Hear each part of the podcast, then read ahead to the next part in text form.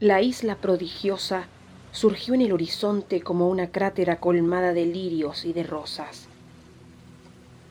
Hacia el mediodía comencé a escuchar las notas inquietantes de aquel canto mágico. Había desoído los prudentes consejos de la diosa y deseaba con toda mi alma descender allí. No sellé con panal los laberintos de mis orejas, ni dejé que mis esforzados compañeros me amarraran al mástil. Hice virar hacia la isla, y pronto pude distinguir sus voces con toda claridad.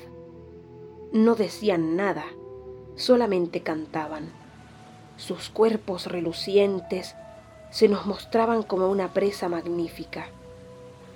Entonces decidí saltar sobre la borda y nadar hasta la playa.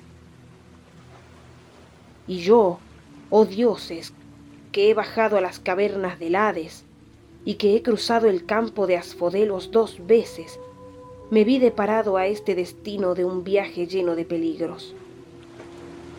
Cuando desperté en brazos de aquellos seres que el deseo había hecho aparecer tantas veces de este lado de mis párpados durante las largas vigías del asedio, era presa del más agudo espanto.